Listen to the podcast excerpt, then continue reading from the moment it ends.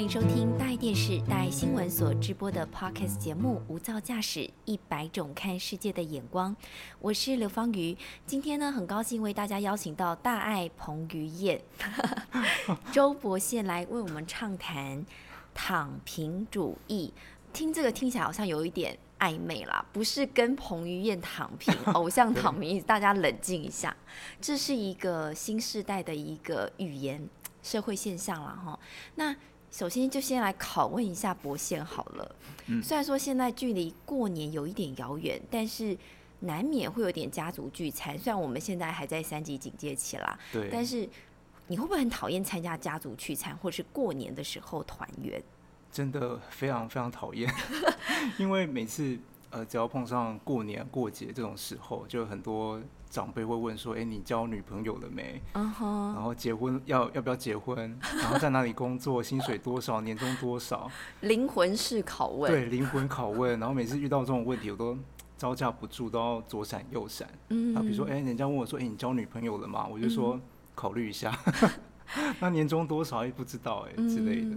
嗯我觉得老人家他们会觉得这是一种关心，然后觉得很灵魂，但其实他们会让我们觉得很度日如年，或是很失魂落魄的一种非灵魂拷问，对不对？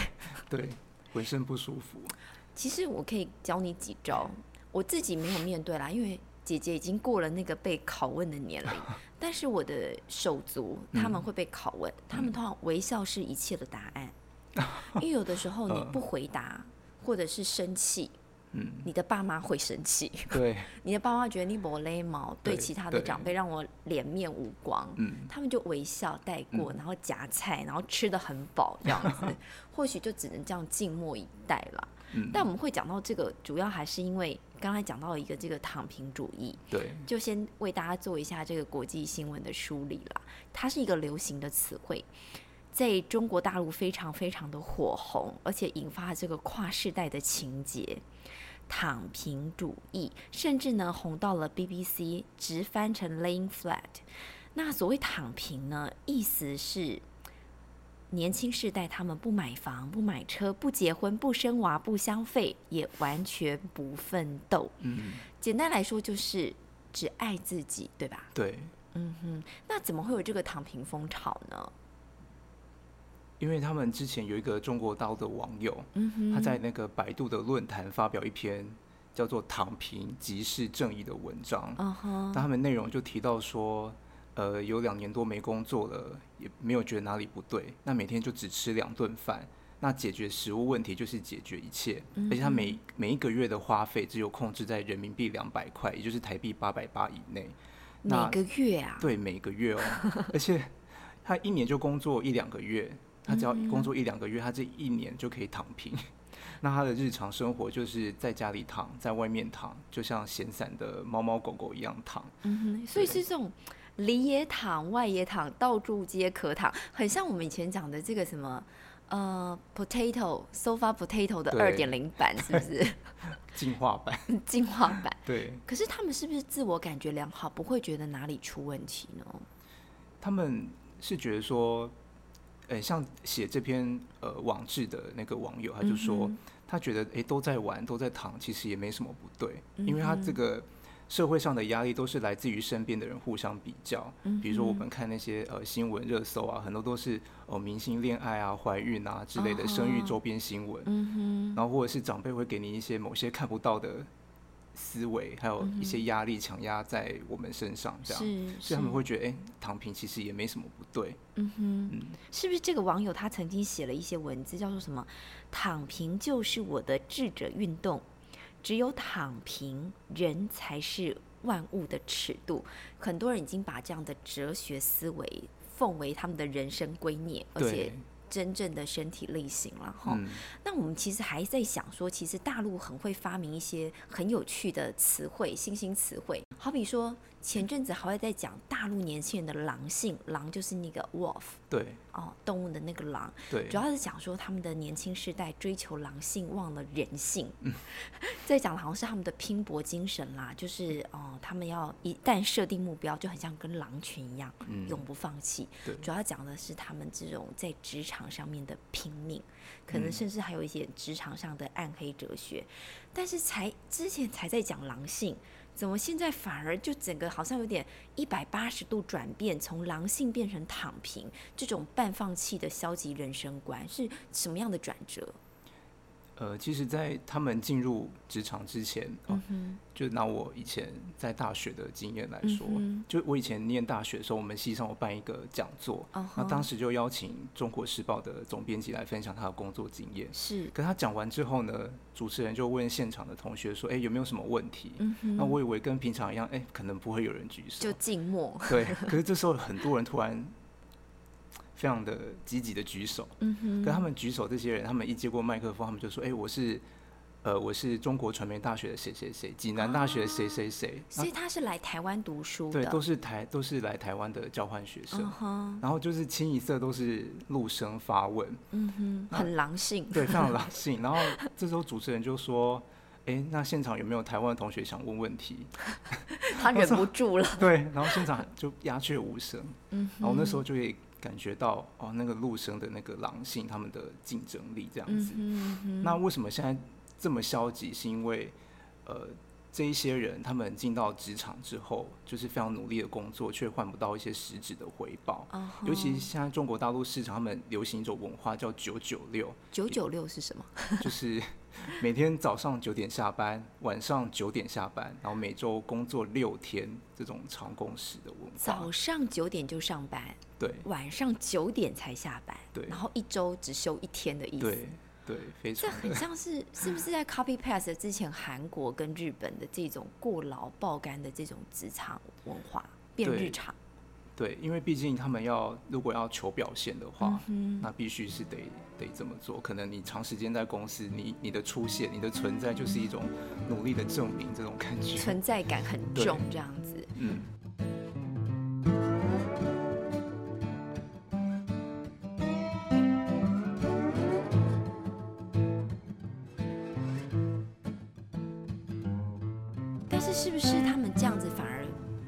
到实质的报酬？对他们这么努力的工作，可是他们的薪水涨幅并没有跟上物价，而且房价也越来越高。是，那你努力工作，你不一定可以往更高的阶层迈进。比如说，你不可能，哎。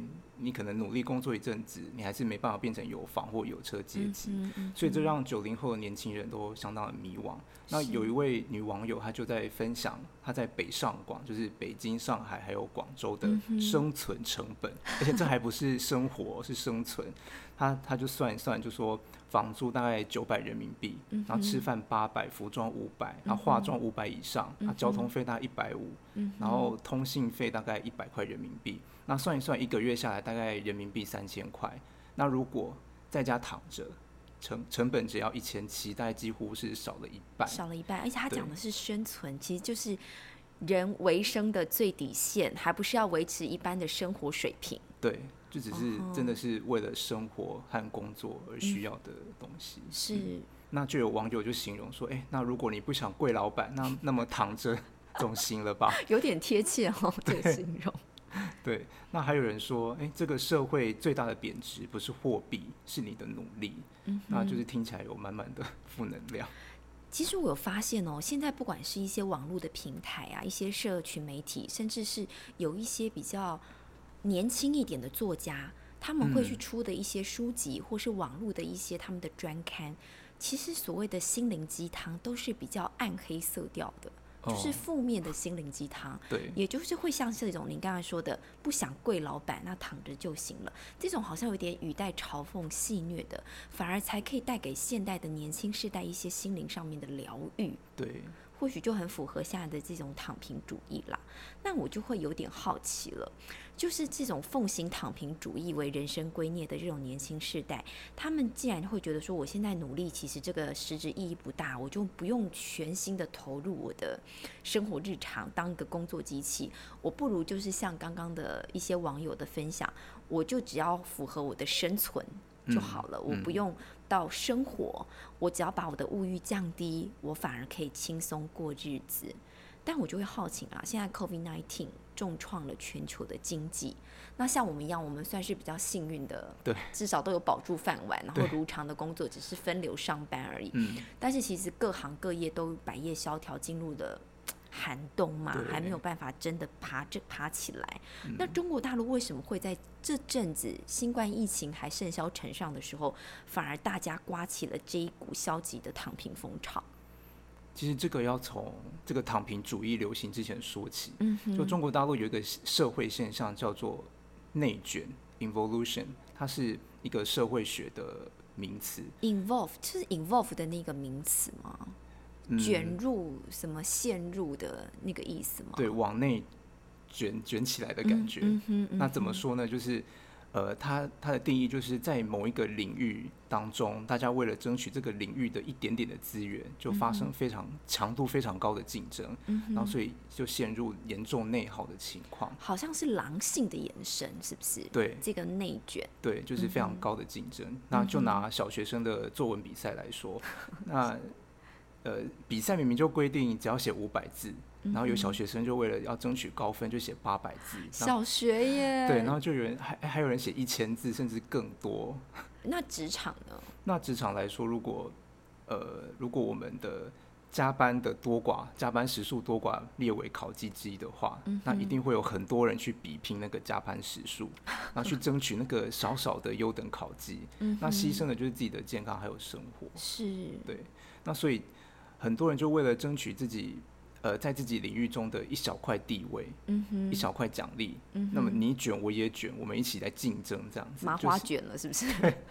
恶性竞争麻花卷的黑文化。对，就是这就是很可怕的内卷。那因为中国大陆年轻时代就常常面临这种内卷的无力感，才有现在的这个躺平思潮。嗯，那再回到现在，在疫情的冲击之下呢，到北上广打工的年轻人面临那个经济危机、裁裁员的危机，更容易被躺平。是北上广就是北京、上海跟广广州州，对嗯哼，所以他们干脆想说，我现在如果疫情下，我与其被老板裁掉，我不如自己不要老板，对，那自己先躺平。自己先躺平。其实嗯这也是有点一蹶不振啦，他索性就是不强求，嗯，那也不努力了。嗯哼，那这种内卷现象的话，会相传吗？会遗传吗？或是会传染吗？会诶、其实有一些陷入内卷中的九九六家长，他们就会把这个思维带给小朋友。哦，例如，他们就会鸡娃鸡娃自己的孩子，鸡娃，鸡娃怎是什么意思？就是呃，鸡娃是公鸡的鸡，娃娃的娃。嗯哼，它是一个中国大陆用语，就是一种嗯形容家长给孩子打鸡血，然后催促他们的小朋友学习的一种说法。那他们呃是直升机家长的一种意思吗？嗯，直升机家长的意思吗？嗯，就是虎爸虎就是一定妈这样子。对非常鞭策自己小朋友嗯哼，在学习上要有一定的成果，因为他们是嗯希望孩子获得一些呃获得亮眼的学术成就，来换得更高阶层的工作。嗯，那这种家庭，这种家长比较常出现在一些非常焦虑的中产阶级家庭。嗯哼，就是必须要靠自己的力量去拼搏嗯，的那那一个 layer 的的家庭然后，对。嗯哼，那有牛津大学的人类学者，他叫向彪，他就认为躺平就是年轻人对内卷的一种反抗。是，那他他们放弃觉得，哎、这些这种没有意义的努力，就退出了竞争。嗯，那这位学者也说，其实总体而言是一件好事，就说明大家开始反思过去这种呃白热化竞争这种发展模式。嗯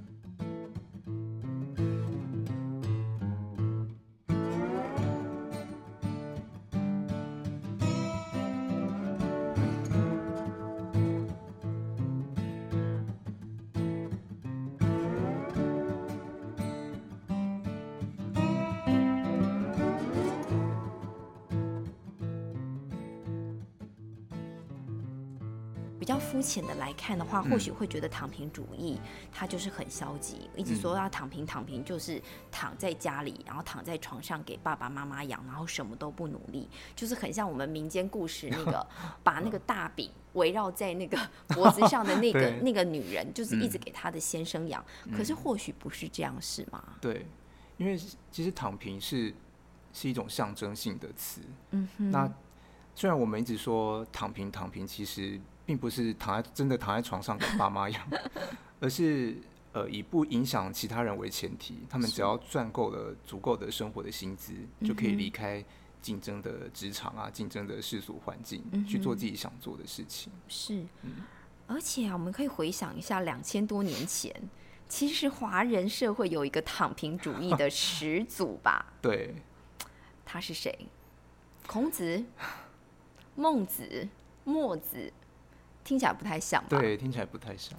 其实他就是老子啦，因为我们都会说他无为而治，无欲则刚嘛，哈。嗯嗯，那他其实，在《道德经》的时候，他也曾经写过，就是人呐、不用买太贵重的东西，要谦卑，要忍辱，要无为，要清心寡欲。对，而且老子笔下的理想社会啊，就是要小国寡民，鸡犬之声相闻，而且是老死不相往来。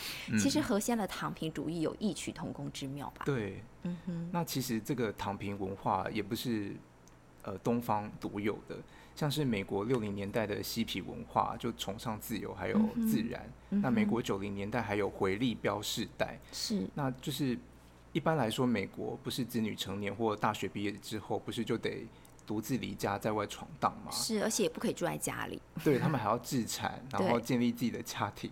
但但当时九零年代他们的房价和房租都飙涨，那很多人就因为在这个经济压力之下，不得已搬回老家和父母同住。然后当时他们还被贴上妈宝、爸宝的标签。然后在法国呢，还有袋鼠族。那可以想象一下那个袋鼠宝宝在哺乳袋的画面。我的妈呀，他们的爸妈很可怜。对，那不对，就是窝在这个哺乳袋的不是小宝宝，是大学毕业的子女。嗯哼，他们已经已经大学毕业，却还在家里生生活这样子，也就是我们说的啃老族。嗯哼嗯哼。对，那亚洲呢？亚洲有没有一些就是异曲同工的名词？有像日本就有流行那个尼特族，嗯哼，他们这叫 NEET，就是、逆斗。就是 N E E T，就是 Not currently engaged in employment, education or training，就是目前没有在就业、嗯教育或是受职业训练等等。对，嗯哼那缩写就是 N E E T，尼特族。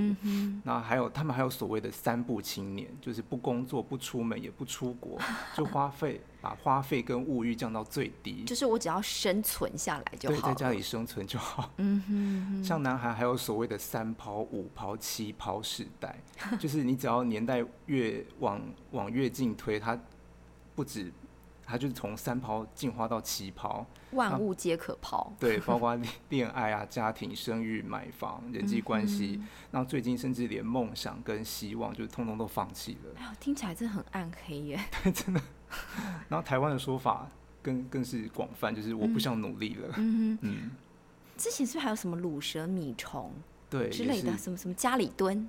这个会不会已经有点 out day 了？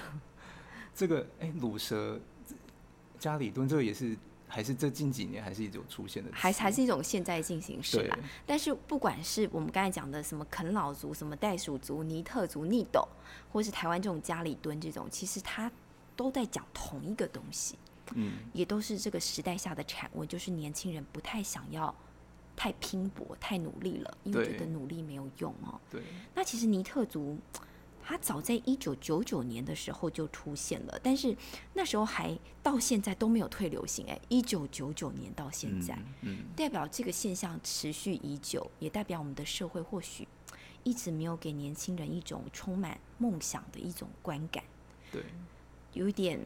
感觉好像有点失落啦，吼！而且甚至你我们刚才讲的，不管是日本、韩国、法国，嗯因为尼特族其实这个名词在美国也有啦，吼。嗯，哎、其实都是已开发，哎，都是一些经济水平比较高的一些国家，但是反而会觉得这些国家的年轻人都不想努力了。嗯，年轻世代或是刚要迈入社会的新鲜人，大家都不想要努力了，对于就学、就业、人生都很茫然了，吼，对，觉得好像转为比较消极以对这样的一个心态。嗯那其实，在日本有一位教授，他叫做内田树，嗯他曾经也分析过说，尼特族之所以会成为尼特族，是因为他们感受到这世间实在太冷漠。哦，对，所以这个教授他的观点是说，所以呢，应该要传达给年轻世代，这世间不冷漠，这世间很温暖的讯息。不一定要大富大贵才快乐，对吧？你我也不是大富大贵之人，但我们毕竟目前好像感觉也活得也挺好的。对，就是只要找到有热情的事情，你就愿意去付出。是，对，而且现在宅在家的时间变长了，或许呃，听众朋友大家也可以来想一想，嗯如何不要消极躺平，而是可以做一点嗯对自己人生更有意义的事情。对，好，那以上就是我们呃这一次的节目，那也谢谢大家收听，下次见，拜拜。拜拜。